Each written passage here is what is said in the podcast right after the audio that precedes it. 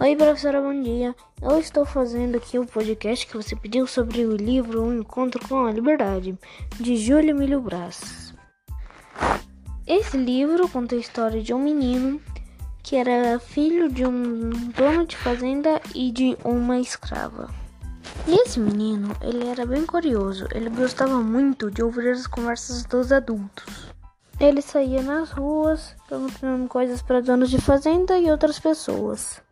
Um dia menino estava ouvindo uma reunião e descobriu que estavam planejando uma lei que libertava os escravos acima de 65 anos. Então, finalmente, a princesa é, Isabel inaugurou uma lei abolindo de vez a escravidão. Então, o menino foi correndo falar para seu pai, mas é, o pai disse que não adianta nada a escravização, a escravização será abolida e os escravos não terem dinheiro e não terem onde trabalhar. Então o menino assustado saiu correndo.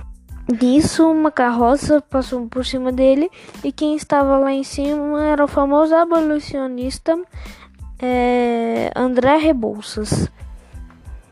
Então ele fez o menino entender que aquela não era a melhor lei do mundo, mas era muito importante para o fim da escravidão.